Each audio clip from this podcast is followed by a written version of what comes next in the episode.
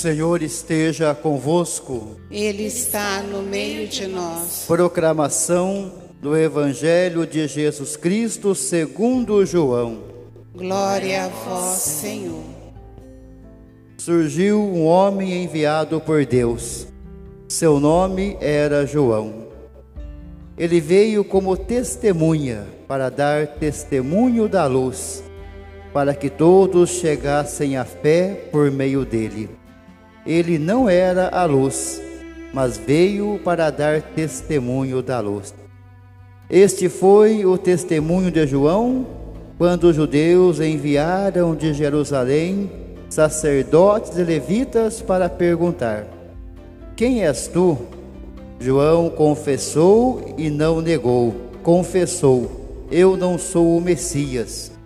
Eles perguntaram: Quem és então? És tu Elias? João respondeu: Não sou. Eles perguntaram: És o profeta? Ele respondeu: Não. Perguntaram então: Quem és afinal? Temos que levar uma resposta para aqueles que nos enviaram. O que dizes de ti mesmo? João declarou: Eu sou a voz que grita no deserto: Aplainai o caminho do Senhor, conforme disse o profeta Isaías. Ora, os que tinham sido enviados pertenciam aos fariseus e perguntaram: Por que então andas batizando? Se não és o Messias, nem Elias, nem o profeta? João respondeu: Eu vos batizo com água, mas no meio de vós está aquele que vós não conheceis e que vem depois de mim. Eu não mereço desamarrar a correia de suas sandálias. Isso aconteceu em Betânia, além do Jordão, onde João estava batizando. Palavra da salvação. Glória a vós, Senhor. Queridos casais, queridas famílias, queridos irmãos e irmãs, tem uma fome dentro de nós que faz parte da nossa existência, que é uma fome de felicidade, uma sede de alegria nós carregamos isso. E muitas vezes buscamos a felicidade no lugar errado. Quando uma pessoa se casa simplesmente para ser feliz, ela pode se decepcionar muito. Na verdade, ela precisa fazer o outro feliz. Esse é o compromisso do casamento. E quando as decepções acontecem, por exemplo, no casamento, Aí a pessoa começa a buscar felicidades fora, ou nos vícios, buscando subterfúgios, vivenciando fugas, tudo em busca da felicidade. Eu citei o casamento como exemplo, mas pode acontecer na vida sacerdotal, pode acontecer na vida consagrada, ah, porque eu não estou me realizando eu estou entendendo a felicidade de uma forma diferente, eu vou acabar buscando de alguma forma esta felicidade, esta alegria. Então guardem bem e guardem para sempre o que talvez já saibamos. A felicidade ou ela vem de uma fonte inesgotável, ou ela não é felicidade. Ou ela vem de uma fonte que não se acaba, ou ela não é felicidade. Ela pode ser só momento de prazer, sensação de alegria, mas isso tudo é fugaz, isso tudo passa rapidamente, isso tudo é muito breve. E por que, que eu estou dizendo isso? A liturgia da palavra nos convida a uma experiência profunda de alegria. Hoje é o domingo da alegria nos convida a uma experiência profunda de felicidade. Mas prestem atenção. A primeira leitura do profeta Isaías está num contexto terrível. A semana passada a gente ouviu o profeta Isaías dizendo assim: Deus vai fazer uma estrada reta no deserto, nós vamos rebaixar montanhas, vamos aterrar vales, vamos limar asperezas, endireitar o caminho torto, endireitar o que é torto e nós vamos chegar lá. Agora a leitura está num contexto em que eles chegaram lá. Chegaram. Só que encontraram tudo devastado, tudo em escombros. Eles encontraram uma situação terrível depois do exílio. Inclusive, nem foram muito bem-vindos nos lugares onde chegaram. E aí? E agora? Esse profeta que enxerga o deserto que vira jardim, o jardim que vira floresta, agora vendo aquela devastação, ele começa a dizer assim: O Espírito do Senhor está sobre mim, e ele me ungiu e me enviou para dar uma bela notícia, para dar uma boa notícia. Deus vai resolver nossos problemas, Deus vai nos curar, Deus vai operar maravilhas, Deus vai curar o cego, vai fazer o aleijado andar Deus vai curar o surdo e o mudo, Deus vai libertar os cativos. Só quem encontrou uma fonte inesgotável de felicidade é capaz de falar isso numa situação tão terrível. Aí você pode dizer: Nossa, Padre, o senhor está falando para mim. Porque eu também fico esperando dias melhores, as promessas de dias melhores acontecem e de repente esses dias não chegam. Então, qual o segredo para a gente não se perder? Qual o segredo para a gente continuar firme? Porque nesse final de ano parece que eu estou capengando, as coisas não estão lá do jeito que eu pensei que deveriam estar. O segredo está na segunda leitura da primeira carta aos Tessalonicenses. Orai sem cessar, em todas as circunstâncias e em todas as circunstâncias dai graças, porque esta é a vosso respeito à vontade de Deus. Cumprir a vontade de Deus é seguir rumo à fonte que não tem fim, rumo à fonte que nos garante água viva sempre e vai alimentar e saciar nossa sede de felicidade. Orai sem cessar em todas as circunstâncias, dai graças. Então hoje nós estamos vivendo situações difíceis.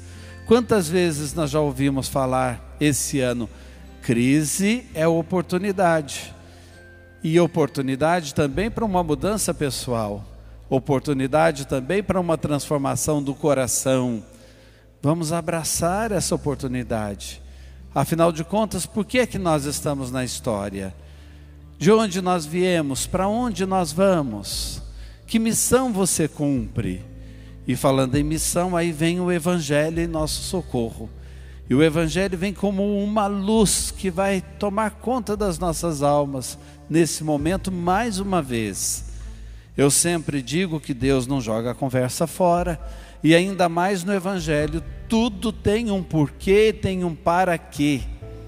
O Evangelho de hoje começa dizendo: Um homem foi enviado e o nome dele era João. Bom, os nomes já são importantes nas Sagradas Escrituras, mas quando eles são sublinhados, preste atenção duas, três vezes. O que, que significa mesmo João? Deus é amor. Literalmente, Yohanan, em hebraico, significa Deus é amor. Então chegou um homem enviado por Deus para dizer que ele é amor. João já está indicando uma mudança total na história. Já está indicando a fonte da nossa verdadeira alegria. Não podemos perder de vista Deus. Agora preste atenção, por que, que a gente erra tanto? Porque a gente inverte. O amor não é Deus, Deus é amor. É diferente. A felicidade não é Deus. Ah, eu busco a minha felicidade, eu tenho o direito de ser feliz, custe o que custar. A felicidade não é Deus. Deus é a felicidade. A gente tem que inverter, tem que inverter. Aí sim nós vamos encontrar a verdadeira fonte aí sim nós teremos a verdadeira felicidade no encontro com Deus que é amor. Mas essa mensagem se completa. O que que João veio fazer no mundo? Ele indica o Deus que é amor, porque ele dá testemunho da luz. Porque ele é testemunho da luz, testemunha da luz. Mas vamos pensar então na luz. O que é a luz? Deus é luz. A primeira obra da criação, faça-se a luz. E a partir da luz tudo foi feito. Deus espalha a sua luz. Não é à toa que nesse tempo de Natal a gente vai acendendo luzes. Luzes na igreja, luzes nos presépios, luzes nas árvores, luzes nas ruas, luzes nas nossas casas. Inconscientemente a gente sabe disso, porque nós vamos celebrar a festa de Deus. É Deus em meio a nós no nascimento de Jesus, é a festa da luz. Ele é o sol nascente que nos veio visitar. João começa o evangelho dele dizendo para os que viviam na escuridão brilhou uma grande luz, a luz veio, mas nem todos aceitaram a luz. Alguns preferiram continuar na escuridão, nas trevas, mas a luz veio. A humanidade inconscientemente entende isso e no Natal vai acendendo luzes, porque Deus é esta luz.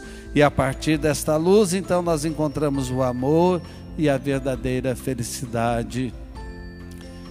A luz, ela faz parte da nossa vida de tal maneira que quando uma mãe dá a luz, uma criança, a gente diz isso que eu já adiantei, dá a luz, traz a luz.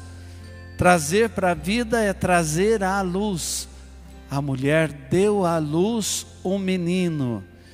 Quando a gente está meio perdido na vida, a gente diz assim: eu estou procurando uma luz.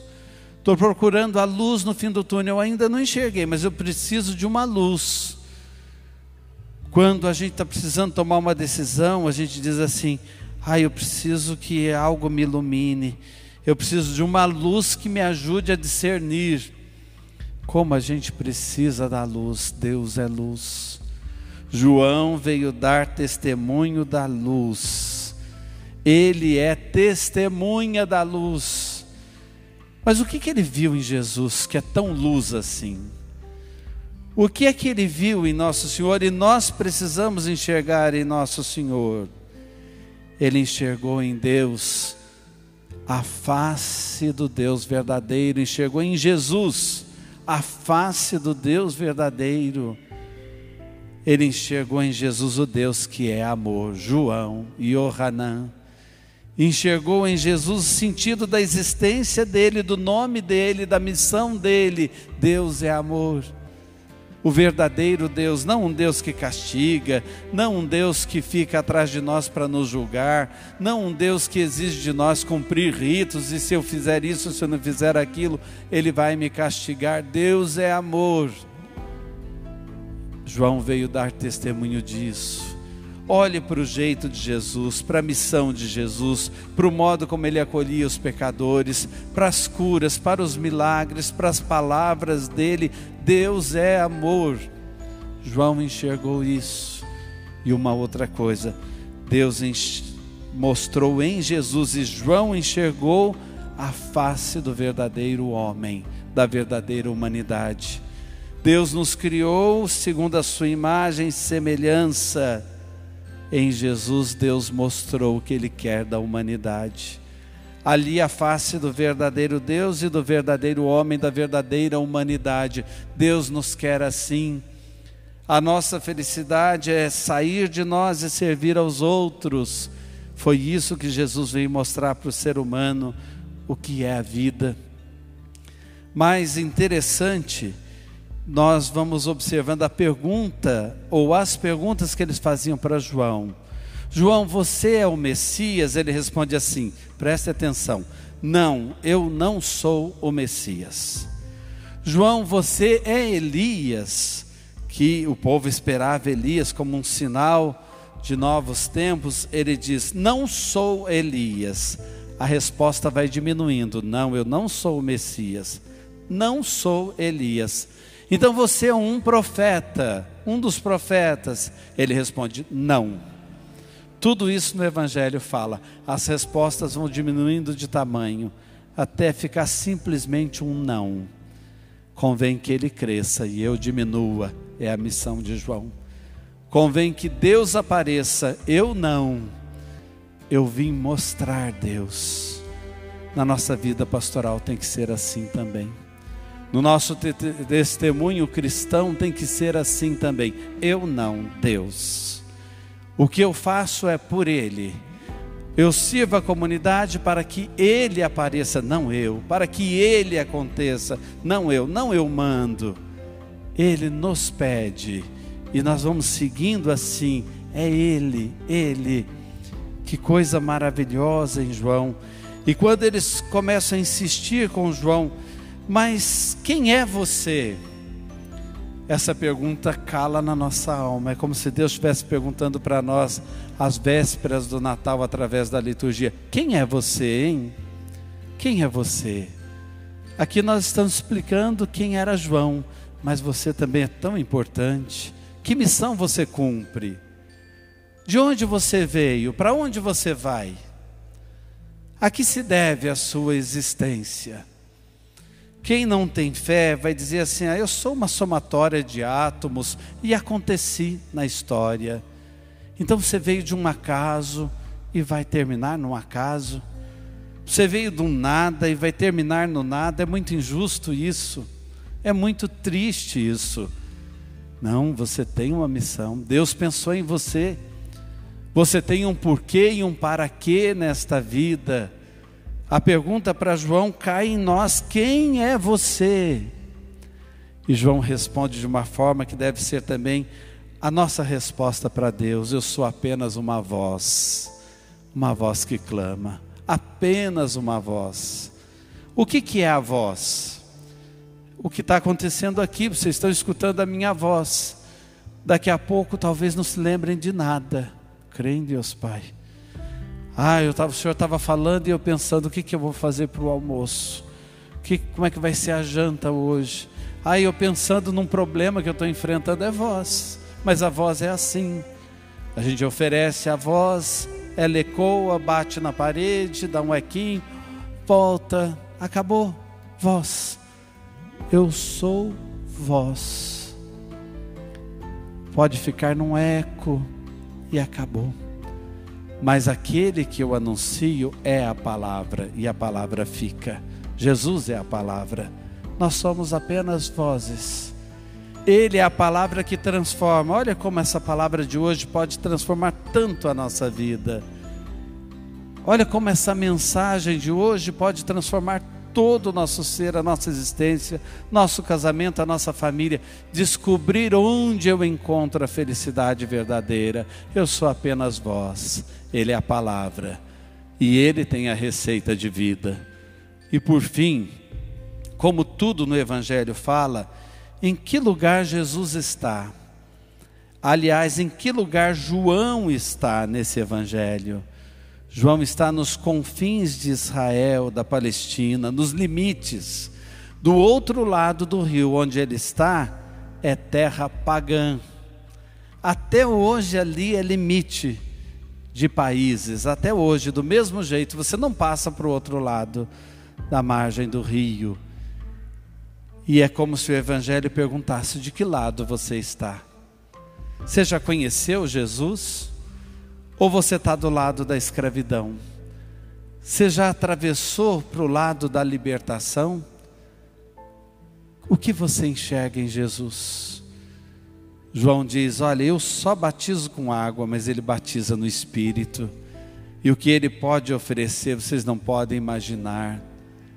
Saia da margem da escravidão e encontre-se com aquele que batiza você no Espírito, batiza o seu casamento no Espírito, batiza a sua missão, a sua pastoral, a nossa vida, a nossa comunidade no Espírito. Não fique morrendo de sede, de felicidade da outra margem, espiando pessoas fazendo essa experiência. Faça você, atravesse esse Rio Jordão, venha para a terra da libertação. Amém.